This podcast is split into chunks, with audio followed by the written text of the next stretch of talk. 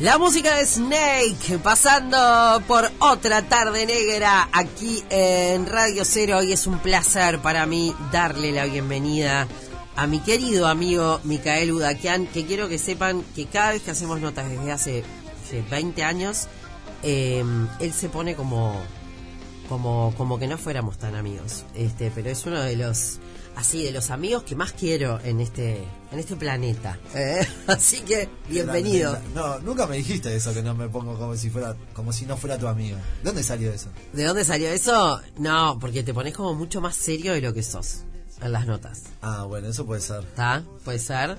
Una vez hicimos eh, era un bueno, no era un piloto en realidad, era un programa que iba a salir y después pasaron cosas, ¿no?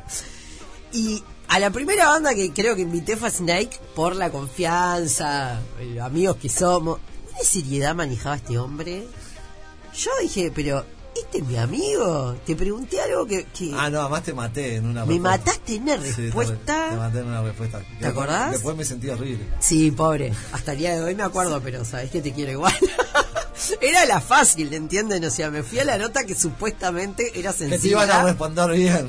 Pero igual igual tiene, tiene mucho que ver. Ayer, por ejemplo, estuvo Diego Maturro acá. Sacó su disco nuevo que se llama Conflicto de Intereses. Sí, un crack, me encantó. Le escribí por la tapa del disco porque es alucinante. Es un crack. Él es un crack y me encantó. El, arte del disco excelente. Está. Y él estuvo acá. Hicimos como una suerte de terapia, 40 minutos más o menos, en dos bloques, eh, hablando de lo que él me decía dice, no, yo quiero vivir de la música y tengo un conflicto de intereses, pues tengo que pagar las cuentas. Y bueno, y si escuchás el disco, ayer me fui escuchándolo todo, tucu, tucu, tucu, y bueno, listo. Entonces me acuerdo que en aquel entonces, yo en aquella nota te había preguntado algo de el trabajo serio. Formal. El trabajo formal. No, no, el trabajo serio, ahí va. Ahí va, el trabajo serio era. Y me acuerdo que me dijiste, no, pero ser músico también es serio, que era lo que discutía ayer eh, Maturro. Obvio que es serio, pero vos yo lo que quise decir era eso formal, ¿no? O sea, ustedes lo ven a Budakian y acá está de camisita, este, porque bueno, trabaja en, hace muchísimos años en otro rubro. Sí. ¿No? Hago varias cosas. tengo varias tiendas. Pinta, y no saben cómo pinta Micael Budakian, es una cosa impresionante. Pero a vos, eh, en algún momento de la vida dijiste, no, yo solo quiero vivir de la música, me gustaría eso, o siempre lo llevaste bien, por ejemplo. Lo que pasa que la verdad, desde chiquito, tipo, tuve como varios procesos. Empecé, tipo, a los 5 años quería ser cura, así que con eso te digo todo. Para, para, para, Esa nunca te la conté. Esta nunca me la contaste. ¿Cómo que quería ser cura? Sí, no sé, que se me dio, tipo, cuando tenía 4 o 5 años, tipo, no sé, como hasta los 6, quería ser cura. Después está, quería ser piloto de aviones. Que bueno que eso, tipo, ahora estoy cumpliendo el sueño, estoy estudiando y estoy por recibirme. Y bueno, después quería ser músico, o sea, no sé, a lo largo de mi vida siempre quise hacer muchas cosas. Y trato de hacerlas todas. Para, ¿y cómo se te fue lo del cura? ¿Cómo te, ah, lo, te lo sacaste? ¿Te lo sacaron? No, yo igual soy muy cristiano, entonces tipo, no, o sea, nunca estuve muy alejado de la religión, sino por lo contrario. Eh, pero no, no. No. No, ahí va. Lo mismo me pasó cuando, cuando era adolescente y estábamos con la banda y teníamos que tocar eh, o sea, estábamos ensayando, nos hacíamos la rata del liceo. Horrible. Digo, para, para ensayar, porque encima teníamos la suerte de tener la sala de ensayo muy cerca del liceo, atrás te diría. Entonces era, era muy fácil ratearse para, para ir a ensayar. Y. No lo hagan en sus casas, chicos. Y bueno, está, y ahí tipo, está, yo quería ser piloto también, ¿no entendés? En ese momento, digo, cuando. Pero está, en ese momento implicaba. Eh, o sea, no había todo lo que hay hoy del acceso a la información como para saber que habían cursos privados que hoy entras en internet y, lo puedes ver. Eh, igual como que me daría cosa este entrar a internet así y ver un curso, ¿no? Para volar. No, estaba, pero no, estaba buenísimo, ¿no? Hoy tipo estoy re feliz de estar haciéndolo, pero te quiero decir, en ese momento era, tenías que hacer la escuela, el liceo militar, era lo, tipo para ser piloto. El camino era ese. que de hecho es muy bueno formando pilotos. Eh, pero está, yo estaba en otra, estaba tipo con la banda tocando, no, no, estaba para ser misión militar para ser piloto. No, no, lo, veo. Y ahora, después de grande, después de muchos años, dije, pues esta no me la voy a llevar pendiente para la próxima vida. Y bueno, está. Y empecé a volar, empecé a aprender y ta, ya estoy feliz. Qué copado, ¿no? Si ven los videos y lo siguen a Mica Micael Budakian en Instagram, ven, él sube mucho. Eh, ¿qué, ¿Qué sensación es esa de volar? Y está divino, porque es una sensación de tipo como de libertad, tipo, no sé. Yo, de hecho, tipo, cuando... Yo muchas veces soñé que volaba yo, que tenía alas. Tipo, sí, muchas veces hay un sueño recurrente mío, decir, que es volar. Y tipo... Y bueno, a mí me encanta. Tipo, de hecho, digo, cuando estoy, tipo, no sé, pasan muchos días que estoy sin volar, ya me viene como... ¿Cuántas veces por semana se vuela? Bueno, yo ahora estoy, tipo, tratando de volar dos veces por semana porque estoy como en la etapa final antes de recibirme, entonces está... Como la clase de manejo, viste, ahí antes de, dar el examen. Le tenés que dar lo más posible. Ahí va. No, porque la, la, sensación de volar en un avión como pasajero es maravillosa. Más allá de que, ¿te da chucho alguna vez o siempre o nunca? Em, no, yo qué sé, sí, a veces te da, tipo, yo, tipo, a medida que fue pasando el tiempo, como que me lo fui sacando, ¿no? Digo, ahora justamente, tipo, le estaba comentando a, a Miguel que fuera de aire que que, que, que, que a veces que muchas veces hago al revés o sea trato de buscar días que, sean ventosos y todo eso para volar porque si no si siempre estás en la fase no aprendes nada. Claro obvio obvio pero, ah, voy a aprovechar para mandarle a, todos mis instructores de la escuela del viento ahí que eh, que son todos unos cra eh, muy recomendable porque la verdad que, que parte digo, de lo que me motivó también a, a seguir estudiando y a, volar cada vez más es que ellos son muy grandes. Claro. Eh, próximamente entonces el, el, avión de Snake, se viene el avión de Snake. muchas veces me joden eso con Dickinson y eso, con Blue Dickinson que es piloto, viste el de Iron Maiden, el vocalista y... Y que, maneja el avión de, Iron Maiden de verdad. Claro, Tiene un Boeing 747 y en la gira lo maneja bien. ¿Qué crack? No, para mí, tipo, o sea, Tipo, mi sueño es tipo ir a tocar, yo que sé, en el Durazno Rock y llegar. En la avioneta ahí a Santa Bernardina. A todos mis compas de Snake, atrás. Exacto, ya con eso, tipo. Claro. Misión cumplida, así re feliz. No, no, yo estoy agitando aviones. La semana pasada hablé con Robertito Muso, que estaban allá en Ecuador. Digo, le tengo fe a Vero Piana de meter el avión del cuarteto. Este, digo, bueno, no sé, se vendrá el de Snake con, con, con Mika Budakian eh, al, al, al, mando. Em, bueno, entonces, eh, has querido hacer de todo, entonces no tenés un conflicto con eh, la música y querer vivir solamente de la música. No, a ver, me encantaría, pero obviamente. Yo qué sé, no hay cosa más linda que levantarte y agarrar el bajo o la guitarra, componer una canción. O sea, poder tener todo el tiempo del mundo para dedicarte a eso y hacer giras todo el tiempo, yo sé, a mí me alucina. Nosotros siempre que salimos a tocar, tipo cuando estoy arriba de un escenario y estoy tocando, tipo siento que es el momento más feliz de mi vida. Digo, me pasó muchas veces eso, de estar tocando y tipo y a ver, tipo mirar al cielo así de agradecer y decir, gracias por este momento porque es alucinante. Qué lindo, qué lindo. Bueno, eh, Snake, ¿cuántos años? Yo ya perdí la cuenta ahora. 27 de que nos conocimos con Marcelo, pero veníamos de antes. Venían de antes. Lo que pasa es que, claro, es tipo, es como la banda de mi vida, yo qué sé, nosotros empezamos cuando teníamos 12 años, ¿no? ya no, no cuento los años. Es como que, no sé, estoy acostumbrado a, vivir con... Con Snake. Con, la banda. Empezamos muy chiquitos, éramos adolescentes, era lo que te decía, nos hacíamos la rata en el liceo, o sea. Ahí va.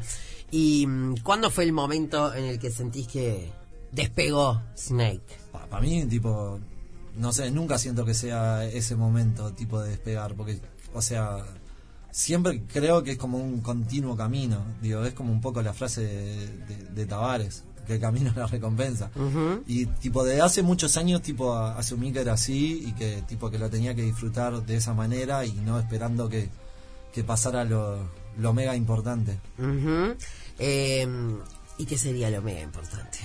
Por eso, no existe lo más importante. No existe lo más importante. ¿Me entendés? O sea, si no sabes disfrutar, o sea, todo el proceso de estar en una banda, de estar con tus compañeros, de juntarte para componer un tema, de juntarte para ensayar, de, de compartir. Nosotros nos divertimos mucho cuando tocamos, digo, no solamente eh, estar arriba de un escenario, sino que tipo la pasamos bien juntos como amigos.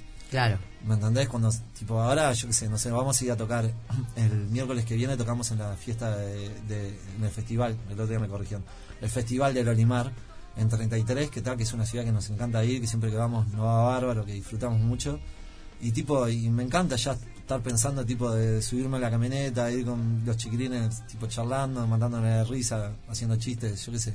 Me divierte todo ese plan, no solamente el hecho de estar tocando. Obvio. Eh, claro, ¿cuánto hace que no meten tipo gira? Bueno, lo que pasa es que salió el, el- o sea, el, Pecadores y Corderos, que fue nuestro último disco en estudio en el 2019.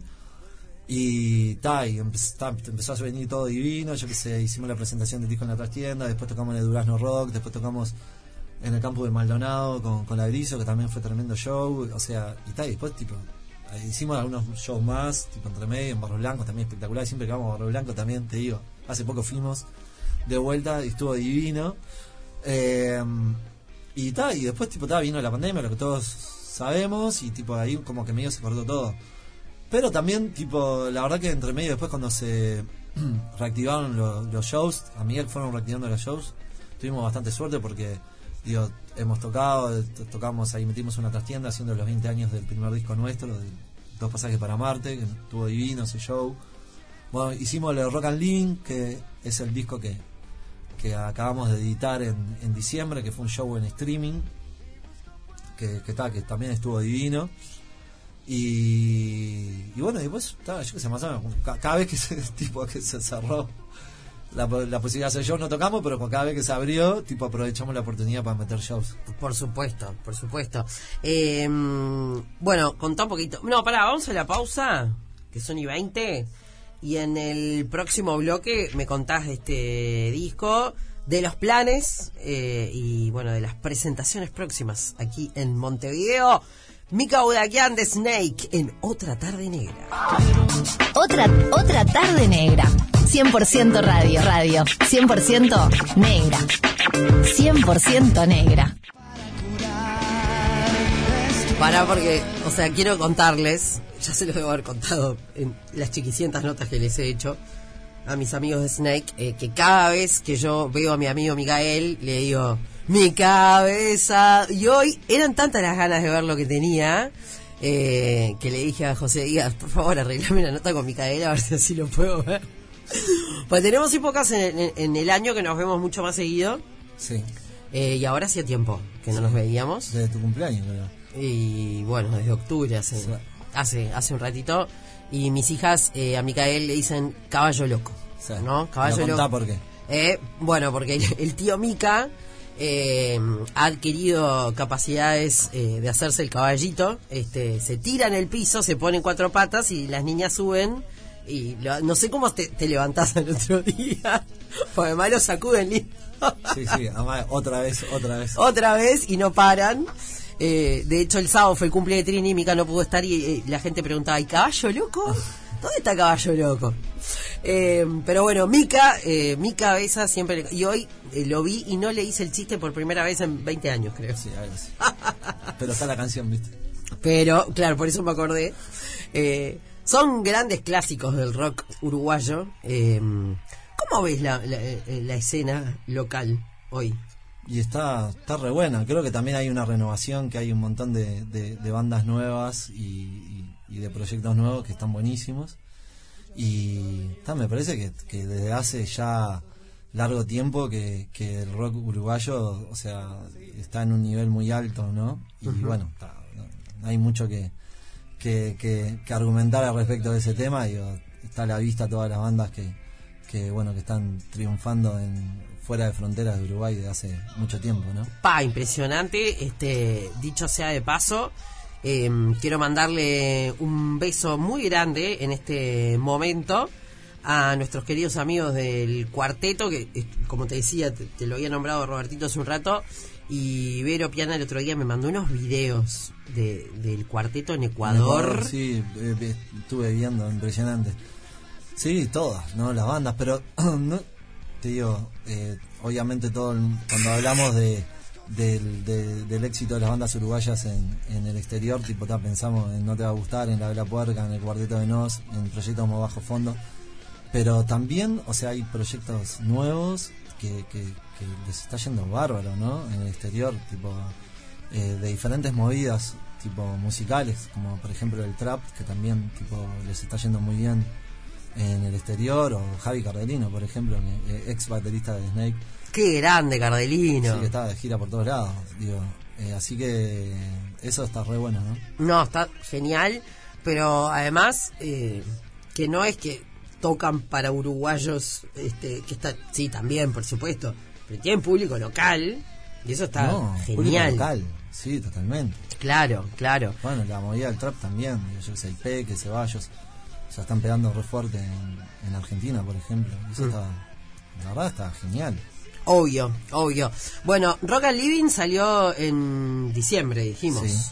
Eh, contá un poquito de qué va. Bueno, como te contaba anteriormente, eh, antes de la tanda, en agosto de 2020 nosotros hicimos, en el medio de, de- de la pandemia, cuando eh, aún no se podía tocar en vivo, eh, se hizo un ciclo de, música que se llamó Directive Rock and Living, en el cual estuvo Buitres, estuvo eh, Trotsky, estuvo Snake, estuvo Luciano Superviel, el año pasado se hizo de vuelta, con otras bandas también.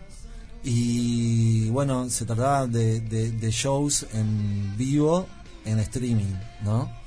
Eh, que, eran gratuitos además para la gente, para que los pueda ver por, YouTube. Y, eran los miércoles, estaba buenísimo porque vos del living de tu casa podías eh, estar mirando un show con tus amigos y, y bueno, que estaban tocando para vos en ese momento. eh, No estaba grabado, realmente era en vivo.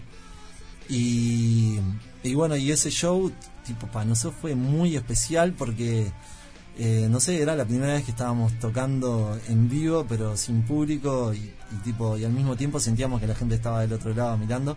De hecho, había como una instancia de interacción con el público que era, eh, después de la, de la primera vuelta, se, hacía un- se hizo una entrevista y, y la gente, todas las preguntas que la gente iba haciendo durante el show la- las íbamos respondiendo ahí para bueno ya que tipo no, no, no estaba el público ahí presente al lado nuestro delante nuestro como en cualquier show convencional eh, la idea era mantener una interacción con el público de, alguna manera de sus casas. Entonces bueno la verdad que fue un show emotivo en un momento emotivo del planeta digamos eh, y que así como el 2020 creo que va a quedar en la historia grabado ese año como como, como un año muy especial, yo creo que van a pasar eh, los años y se, se va a recordar esa fecha, así como otros hitos históricos de- en el mundo. Eh, nosotros queríamos que ese show que estaba hecho en ese momento, en ese año, quedara también registrado como parte de la discografía nuestra. Y así fue como cuando surgió la idea, bueno, se lo planteamos a nuestros amigos de Bizarro, a Andrés Sanabria, a, a Dani Andino, que aprovecho para mandarles un abrazo grande. Yo también, a todos ellos, a todo ese equipete. Ah, sí, exactamente. Así que ahí fue cuando surgió la idea de, de- de plasmarlo en un disco y bueno, la verdad que ahí lo mezclamos, tratamos de no, no, no, no editarlo, que fuera natural así la tocada, como fue. Y bueno, así fue como salió el disco. Ahí va. Bueno, eh, me decías que tocan ahora en el Festival del Olimar eh, semana que viene. Sí, va a estar re bueno el show, porque eh, es una fecha que vamos a compartir con, con, con bandas que, que ya hemos tocado, con bandas amigas y bandas nuevas.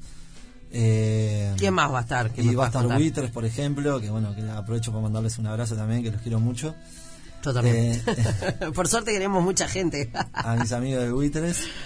Y bueno, va a estar la Berizo, que con, con ellos justamente habíamos tocado en el campus de Maldonado, también nos llamamos Bárbaro, eh, la vez que tocamos juntos. Eh, bueno, va a estar Airbag, que nunca los vi en vivo y, y- y me gustaría verlos en vivo, porque me parece que es una muy buena banda, que tocan muy bien en vivo. Eh, bueno, está hay otras bandas más, o sea, va a estar, la verdad que va a, estar- va a ser una fecha muy linda para ver. ¿Qué fecha es exactamente? El miércoles 13 de abril, la semana que viene. La semana que viene. Miércoles de la semana que viene. Viene pasando el año, viene pasando el año. Eh, el otro día Carmela me preguntó, eh, una de mis hijas, eh, ¿cuánto falta para Halloween? Le dije, no, Carmen, falta un montón. Pero claro, todo es un montón, pero al final después el año empieza a pasar volando. Y más ahora que estamos como con toda esa intensidad de querer ir a todo, ¿no? Queremos ir a todos los shows. Bueno, ahora con este levantamiento de la emergencia sanitaria, ¿vos sos de los que va a seguir usando tapabocas? Ah, me- la verdad que no, no lo había pensado, Nera. No sé. ¿No tenés una opinión formada? No, en este momento no, yo qué sé, yo creo que, a ver, que en ciertos lugares está bueno, ¿no? O sea, si estás en un bondi y eso está bueno usar un tapaboca, por ejemplo. Obvio. Eh, pero después, tipo, cada vez, o sea, eh, naturalmente lo vamos a dejar de, de- de- de utilizar. Mm. ¿El mate vuelve o no vuelve? Yo soy un uruguayo fallado. en eso, Sí, ¿no? ya sé vos. No tomo mate. Ya sé que vos no tomás mate, pero eh, así, si fueras un sociólogo este, que analiza, ¿vuelven las rondas de mate o no vuelven? ¿Qué crees? No sé, no se, se lo tenés que preguntar a alguien Que tome tome mate, alguien que tome mate. Bueno, Yo te puedo, te puedo, te puedo contestar de compartir una copa de vino, eso sí, pero. ¿Compartimos pero, o no? Yo creo que sí, sí, se vuelve. yo creo que sí. Viste que al principio, no sé, uno con amigos es como re común. Che, a ver, probate esto. No, no sé ahora. este Yo creo que hace un tiempito ya volvió un poco al menos a no estresarte si tomaste de la copa de un amigo, ¿no? No sé. Eh, pero bueno, veremos. Veremos qué es lo que pasa. Eh, shows Montevideo, ¿tenemos algo ya planeado? No, y no, esperá, todavía no, no, no tenemos previsto y nos viven diciendo cuándo vamos a tocar en Montevideo, así que en breve vamos a tener que arreglar. Digo, o sea, la- las próximas fechas que tenemos es, es ahora, el, esa que te comenté, el 13. Después vamos a tocar también en Fray Marcos, el 23 de abril, en ahí que va a estar muy buena también la fecha. Y nunca fuimos a Fray Marcos, así que bueno, está, pero está así, estamos tipo arreglando shows en Salto, en bueno, en Maldonado, así que bueno, en breve vamos a anunciar más fechas. Excelente, bueno, esperamos en Montevideo, si no, eh, está bueno eso de, no sé, tocó no te va a gustar el otro día en Colonia, ¿no? Bueno, arrancar, aprovechar, pasear y ya verse un show de, de Sí, la banda sí. que te gusta en otro lado. Sí, está divino, ¿no? La verdad que está bueno y el escenario ese ahí en la Plaza de Toros, la verdad que está, está hermoso. Digo, es como un lugar medio medio místico. Absolutamente, absolutamente. Bueno, Snake Banda, pueden seguirlos en Instagram y ahí se enteran de, Sí. de todo lo que pasa. Y está bueno también, tipo, comentarles que el- e- este disco está editado en Spotify, así que todo lo que lo quieran escuchar. Está bueno porque, mira, nosotros el último disco en vivo que habíamos hecho, hicimos un solo disco en vivo anteriormente, que fue grabado en el Teatro Metro, que estuvo re bueno ese, ese, ese show para nosotros en el año 2006. Y, y ahí, desde ahí, o sea, claro, el registro en vivo que hay de un show es del 2006. Entonces, fíjate, de 2006 hasta el 2021, 22, que fue cuando salió el disco, digo, la, cambia, la, la banda fue cambiando, o sea, eh, fuimos sacando otros, otros discos entre medio, el show de Snake fue cambiando. Entonces por eso también no- nos motivó el hecho de, sacar este disco, porque quien escucha el disco de Rock and Living es esto es el Snake de hoy, o sea, así es como suena la banda hoy en vivo. Y bueno, eh, el que quiera saber cómo es Snake, escucha ese disco y es así. Ahí Eh, va. Eso es lo que nos gustó también, nos motivó para hacer este disco. Claro, que además una banda como Snake que lleva tantos años en la, en la ruta, de verdad que, que, que van cambiando las voces, va cambiando el sonido. No, y las canciones también. Obvio. Porque tipo, en ese momento teníamos dos discos cuando hicimos el, el, el envío anterior. Entonces y ahora otra tenemos edad también, ¿no? Veintipoquito.